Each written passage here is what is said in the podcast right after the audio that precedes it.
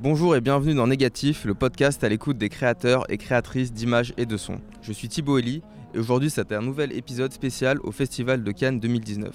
Je suis avec le chef opérateur Paul Guillaume afin de parler du film sur lequel il a travaillé qui est présenté à la Semaine de la Critique, Les héros ne meurent jamais, de la réalisatrice Aude Léa Rapin. Ce film concourt à la Semaine de la Critique ainsi que pour le prix du meilleur premier film de Cannes, La Caméra d'Or. Bonjour Paul Guillaume. Bonjour. Ce film raconte l'histoire de Joachim, un jeune Français qui, suite à une rencontre, croit être la réincarnation d'un soldat mort en Bosnie en 1983. Avec trois amis, une réalisatrice, un ingénieur du son et un caméraman, Joachim part à la recherche de ce fantôme de lui-même. Alors tout d'abord, j'aimerais vous demander comment avez-vous intégré le projet de ce film? Alors la, rencontre avec Odléa, c'est d'abord faite par son travail, par une rencontre de cinéma en fait, quand, euh, quand j'ai découvert ces, deux courts-métrages, Ton cœur au hasard et Que vive l'empereur. Et, et, je me souviens très bien avoir à la fois énormément euh, aimé voir ces films et les découvrir parce que je découvrais un monde absolument singulier qui m'était étranger et qui pourtant euh, me touchait énormément. Et je me souviens aussi d'un petit pincement à la fin, euh, quand le générique de fin était arrivé sur ces deux films, parce que j'avais découvert que travaillait seule, c'est-à-dire sans chef opérateur, elle filmait elle-même, avec un petit appareil photo qu'elle tenait à la main. Et je me souviens m'être dit, en tant que chef opérateur, ah c'est dommage, c'est une rencontre euh, de cinéma qui n'arrivera pas. C'est-à-dire que Odléa n'a pas besoin de quelqu'un pour l'aider à filmer, puisqu'elle sait le faire, et qu'en un sens, elle se débrouille très bien comme ça.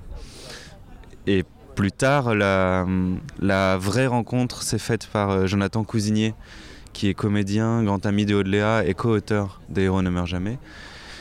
On s'était rencontrés sur un court métrage et c'est lui qui a eu l'idée de faire les, présentations puisqu'il savait que, que cherchait un chef opérateur. Pour son premier long métrage Voilà, elle cherchait un chef opérateur pour son premier long métrage. Il se trouve qu'ils étaient en écriture depuis un petit bout de temps et, que dans ce film, euh, le chef opérateur est nommé régulièrement par les personnages et il s'appelait déjà Paul au scénario. Donc ce, nom n'a pas été modifié euh, Non, j'ai reçu donc ce projet de, faux documentaire en un sens qui, se passait en Bosnie où les, les prénoms étaient ceux à l'époque de Jonathan, de Audléa qui, qui était le rôle de la réalisatrice. Et il y avait un personnage qui tenait la caméra pendant tout le film et il s'appelait Paul. Alors je m'étais dit, bon, c'est déjà quand même bien, bien emmanché, tout ça, bien commencé. Est-ce que ce rôle avait été écrit pour un chef opérateur ou est-ce qu'à la base ça devait être euh, simplement un, personnage? Non, Odléa savait que qu'elle ne voulait plus filmer elle-même. Ça, elle l'avait décidé après son dernier moyen métrage qui s'appelle euh, euh, Que vive l'empereur. Et je sais que un jour, elle s'est confrontée au fait que la, technique prenait le pas sur, sur euh, son rapport aux acteurs. C'est-à-dire que je crois qu'elle a eu un problème de, mise au point ou quelque chose comme ça. Après un monologue qui était effarant, dont ils étaient tous très heureux sur le plateau. Et après ce problème-là, elle s'est dit qu'elle en avait marre de, de, de s'encombrer, en un sens, de tout ce que ça demande comme disposition mentale et technique de filmer soi-même. Et donc elle avait besoin d'un chef opérateur Ouais, elle avait décidé de, prendre un chef opérateur pour ça. De quoi avez-vous discuté dans la préparation du film? Alors c'est un film, donc euh, c'est un film qui fonctionne sur un registre de faux documentaires, un peu comme euh, Cloverfield ou, Rec, qui sont des, des, films dans lesquels la caméra est tenue par un personnage. À la différence près cette fois-ci que ça racontait le tournage d'un documentaire, donc les personnages étaient un peu plus professionnels euh, que euh, le garçon qui tient la caméra dans Rec par exemple. Donc nous on parlait à la fois évidemment comme toujours de l'histoire, de l'émotion, de la structure euh, narrative, de quand est-ce que l'on comprend un enjeu, quand est-ce qu'il faut le replacer, d'une manière très classique. On a évidemment aussi parlé de texture d'image, de lumière, des optiques par exemple qu'on allait mettre sur la caméra et qui donnaient euh, un, look particulier au film. Et on a énormément aussi parlé de questions de grammaire parce que le film étant filmé de l'intérieur par un personnage, il y avait toujours la question de où est le filmeur à chaque moment d'une séquence? Est-ce qu'il a, est qu'il a pu se déplacer entre deux petites actions par exemple. Est-ce qu'il a le droit de changer de focale Est-ce qu'il a le droit de s'approcher d'un personnage? Est-ce que c'est juste? Est-ce que dans une situation documentaire, il ne détruirait pas complètement euh, la scène qui est en train de se jouer devant lui si d'un coup il allait se coller au visage d'une personne qu'il filme? Et ceci étant posé, c'est-à-dire la question de est-ce qu'on y croit à notre documentaire, il y avait un autre grand problème qui est, et à la fois il ne faut pas se laisser euh, écraser par ce dispositif-là, et il faut raconter l'histoire. Donc on essayait toujours de se placer entre la cohérence documentaire, c'est-à-dire une rigueur du dispositif qu'on s'était imposé, et la construction de l'émotion. Est-ce que vous avez dû, dans ce cas-là, retravailler le scénario ou adapter certaines séquences? Alors il n'y a, pas eu de retravail euh, entre... Il n'y a pas eu de retravail du scénario lors de la préparation dans mon, travail avec Odléa, ou très peu. Il y a par contre beaucoup eu de, remise en question du scénario au moment du tournage, mais ça, ça vient vraiment de la méthode de Odléa Rapin. Elle, part du texte, c'est vraiment un point de départ, mais très vite, on l'abandonne le texte et elle se concentre uniquement sur ce qui advient lors des premières répétitions ou des premières prises. Et elle est capable de réorienter complètement une scène, de changer complètement un dialogue, et au final de raconter la même chose en un sens, ou mieux. Donc vous avez dû vous adapter avec les acteurs et avec elle au moment du tournage pour euh, certaines séquences? Oui, en fait, Odélia m'avait prévenu que de souvenirs, quand elle filmait elle-même, justement, généralement c'était la sixième prise qui était la bonne. Alors, pas que pour les acteurs, mais aussi pour elle. C'est-à-dire qu'elle l'avait trouvé sa juste place à la sixième prise à peu près. Et que c'était aussi souvent euh, là où, où Jonathan Cousinier avait lui aussi trouvé son personnage, que Antonia Bourrezi, avec qui elle travaillait, elle travaillait déjà, avait elle aussi trouvé. Et, et, que voilà, il y avait cette espèce d'endroit de la sixième, septième prise qui était souvent la bonne. Et ça s'est plutôt vérifié. Donc euh, on savait au début qu'en fait, on a un peu profité des avantages du numérique, de la technologie numérique sur ce film-là, dans le sens où on a filmé les premières répétitions en sachant que souvent elles ne seraient pas euh, gardées. Et, pourtant, ça a deux ou trois fois créé des, petits miracles. Et deux ou trois fois, on a gardé en fait la première prise. Justement, euh, à propos du numérique, est-ce que vous avez dû faire un choix entre l'argentique, le 35 mm, peut-être le 16 mm, et euh, certaines caméras numériques? Alors quand j'ai lu le scénario au tout début, moi je m'étais vraiment posé la question. Parce que le scénario était un petit peu différent. Et il y avait un moment où le film basculait dans un troisième registre. En fait, pour, euh, pour simplifier le déroulé de ce film-là, on commence dans une petite caméra tenue à la main du type appareil photo. Ensuite, il y a le cœur du film qui lui est filmé par le personnage de Paul avec une caméra numérique de qualité. Et avant, dans une toute première mouture de scénario, il y avait aussi une fin dont la texture était encore différente et qui, elle, était une pure fin de fiction. Et à l'époque, je m'étais dit que c'était quelque chose qu'il fallait filmer en 16 mm. Il se trouve que pour faire ce film-là, on a eu en réalité très peu d'argent. On a eu moins d'un million d'euros. Et Audléa, de plus, a une espèce d'attitude résolument moderne face aux, médias numériques. C'est-à-dire qu'elle a non seulement. Elle l'utilise à plein. C'est-à-dire que son utilisation du numérique est très intelligente. Elle est capable de prendre ce qu'il y a de meilleur dans ce support-là, c'est-à-dire que on peut tourner un peu plus, on a assez vite une idée de ce qu'on est en train de faire, on peut pratiquement prémonter sur le plateau ou le soir sur l'ordinateur, et elle a, une utilisation du numérique qui est une utilisation de cinéaste. Et je pense que Audléa ne souhaitait pas, même si elle avait pu le faire, s'encombrer de la gestion de, de ce que tourner en argentique implique. C'est-à-dire qu'il faut compter ses prises, il faut être un peu sûr de, de ce qu'on veut faire, et on peut moins chercher en faisant, il faut chercher avant. Et je pense que Odléa, c'est pas son cinéma, ça. Il m'est arrivé de travailler avec des réalisateurs qui embrassent le, la méthodologie du tournage en argentique très très bien, mais c'était pas le cinéma de Odléa Rapin. Vous êtes chef opérateur, donc vous êtes responsable de l'image sur le tournage, mais vous avez également une équipe. Est-ce que vous pouvez nous parler des tâches que vous avez dû déléguer à cette équipe? Alors sur Les héros ne meurent jamais, on était déjà en très petite équipe, c'est-à-dire que en théorie, le chef opérateur est le chef de trois équipes. Il est chef de l'équipe caméra, dans laquelle le premier assistant fait le point et s'occupe de, du bon fonctionnement technique de l'ensemble des appareils euh, de prise de vue qui sont sur le plateau. Le second assistant opérateur l'aide dans sa tâche et lui permet de ne pas quitter le plateau et de gérer le matériel, de l'entretenir euh, et d'être aussi plus efficace. On a souvent un, un troisième assistant qui lui s'occupe du retour vidéo, donc de s'occuper que tous ceux qui sur le plateau doivent voir une image la voient au bon moment. Et parfois, une personne qui s'occupe aussi des, de la sauvegarde des rushs. Il y a l'équipe euh, électricité, donc ceux qui font la lumière, qui sont, on va dire, souvent un chef électricien assisté de une, deux, voire beaucoup plus de monde quand il s'agit de, gros décors. Et en machinerie, une équipe de la même structure, un chef, un chef machiniste euh, assisté de une, deux, voire plus de personnes. Sur ce film-là, on était quatre en tout et pour tout. Donc j'avais deux assistants caméra, une chef électricienne et moi-même. Il n'y avait pas de chef machiniste, il n'y avait pas d'assistant électricien. Et, donc on a dû répartir, repenser un peu l'organisation classique d'une équipe image. Marlène Lamour, qui est une chef électricienne qui a eu une grande carrière, a travaillé un peu dans toutes les configurations, c'est-à-dire sur des, des, films très gros. Elle a fait Dipan par exemple, ou beaucoup de films de Bonello. Et elle a fait aussi d'autres films dans des configurations beaucoup plus réduites. Elle est capable de s'adapter presque comme un documentariste en utilisant les moyens du bord et en faisant au plus simple. C'est ce qu'on a beaucoup fait. Et l'équipe caméra était un peu hybride, c'est-à-dire que Cyril Hubert, mon, assistant de, presque toujours, a, a, eu à peu près le même rôle que d'habitude, lui. Mais le second assistant caméra, Florian Berthelot, est aussi steadicammer.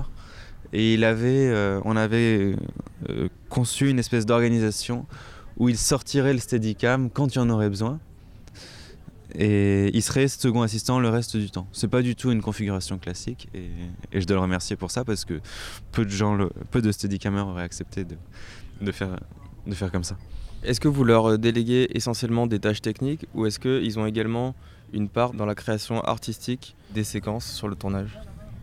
Alors artistiquement, est, il est évident qu'avec le chef électricien ou la chef électricienne, on parle de lumière, on parle de couleur, on parle de ressenti.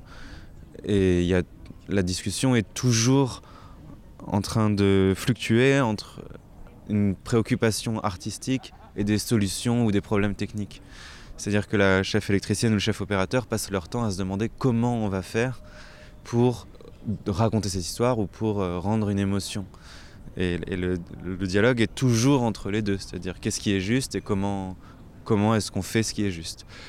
Avec le premier assistant caméra Cyril, je pense qu'on est arrivé à un rapport qui n'est pas somme toute si classique, où on parle énormément en fait de ce qu'on est en train de faire et assez peu de la technique, puisqu'il a dépassé le niveau euh, simplement. Je me préoccupe plus jamais de savoir si la prise est nette, puisque je sais qu'elle l'est, à part s'il me dit le contraire, mais, mais ça n'arrive jamais. Et par contre, quand je pose la caméra à la fin d'une prise et si par exemple la, euh, la metteur en scène est, en train de parler à ses acteurs et que je peux pas tout de suite euh, y avoir accès, ou que c'est pas encore le moment que je m'exprime, souvent avec Cyril on se met un peu sur le côté et on discute de ce qu'on a vu. Et lui, il a un écran aussi, c'est-à-dire qu'il il, il, il, peut ou faire le point à l'œil en regardant, en estimant la distance entre la caméra et le comédien ou la comédienne, ou, euh, ou il peut regarder dans son écran. Et, donc des fois il est un peu le premier spectateur, et des fois il est un peu le premier spectateur de la scène. Et donc il, il, me fait des retours, il, il me dit ce qu'il a ressenti. Il y a d'autres personnes sur le plateau avec qui vous avez eu un rapport particulier sur euh, ce tournage, ce sont les acteurs. Il y a Adèle Haenel, euh, Antonia Burezi et Jonathan Cousinier. Est-ce que vous pouvez nous parler de comment vous avez dû vous positionner, notamment par rapport à votre rôle dans le film? Oui, ce qui changeait dans, cette fois-ci par rapport à un tournage, j'ai envie de dire, classique, dans cette situation de faux documentaire, c'était que les acteurs s'adressaient à la caméra, mais s'adressaient aussi à moi. C'est-à-dire qu'ils ne regardaient pas forcément dans l'objectif, ce n'était pas forcément des regards caméra, donc des adresses aux spectateurs, c'était des adresses aux cadreurs. Ça, c'est quelque chose qui est beaucoup plus rare. Euh, on voit des adresses aux spectateurs dans des films de Woody Allen ou depuis, depuis très très longtemps. L'adresse au caméraman, c'est quelque chose qui est beaucoup moins fréquent et qu'on a dû apprendre un peu à gérer. Mais donc ça a créé euh, aussi une relation particulière entre euh, nous quatre, j'ai envie de dire nous quatre personnages du film. C'est-à-dire que la caméra était là pour raconter l'histoire, mais elle était aussi là en tant qu'objet tenu par l'un des personnages du film. Et je me souviens, euh, il y a quelque chose qui va raconter par la négative quel était notre, rapport. Un jour, on a sorti le Steadicam et Florian Berthelot a fait toute une séquence au Steadicam dans un cimetière. Et le soir, on en a un peu parlé avec les acteurs qui étaient un peu perturbés. Parce que le Steadicam, déjà, c'est un objet qui est très différent, qui tient la caméra assez loin de la personne qui tient son. qui opère le Steadicam. Et, et puis, c'était Florian.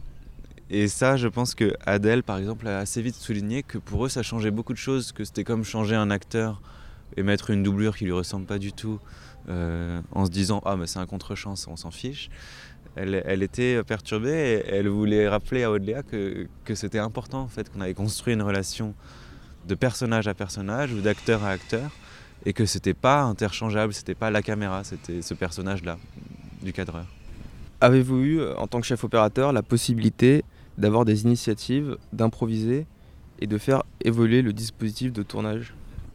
Oui, en tant que chef opérateur, dans ce film-là, euh, il y avait plusieurs choses. Donc il y avait interprété comme euh, un chef opérateur interprète une histoire, pense une grammaire, une évolution de la lumière ou des axes ou, des, plans qu'on utilise pour raconter l'histoire. Il y avait aussi à construire, donc ça c'était nouveau, une évolution pour le personnage euh, de Paul, le cadreur du film, donc qui euh, petit à petit se laisse embarquer dans l'histoire et prend de plus en plus de liberté et devient un peu de plus en plus mystique au fur et à mesure qu'il commence à croire lui aussi à cette histoire de réincarnation.